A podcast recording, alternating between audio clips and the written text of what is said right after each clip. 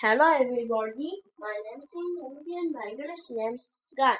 今天我为大家朗读英语书 M 一 U 三。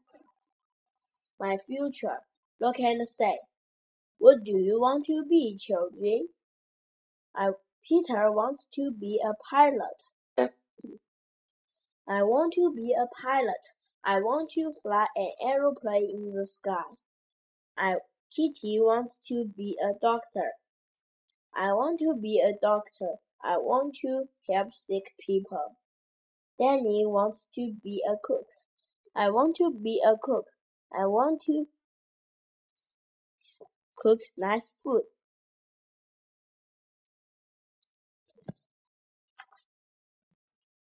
It is Sunday. The children are doing a survey in the street.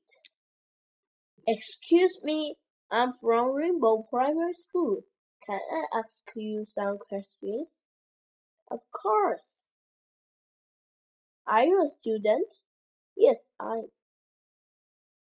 What do you want to be in the future? I want to be a teacher. Excuse me, what's your job now and what's your dream job? I'm a shop assistant now, but I want to be a writer. I want to work at home. Do you have a dream, sir? Yes, of course. I want to be a traveler. I want to travel around the world. Froggy's new job. Froggy wants to be a pilot. He wants to fly an aeroplane, but he is afraid of flying. Froggy wants to be a singer. He wants to be a star, but he is not good at singing. Froggy is sad. Suddenly, he hears a cry. A chick is in the lake. Froggy jumps into the lake with the lifeguard and saves the chick.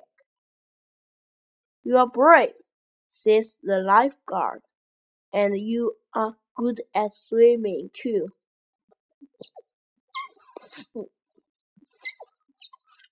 Do you want to be a lifeguard? Yes, I do, said Froggy. He likes his new job.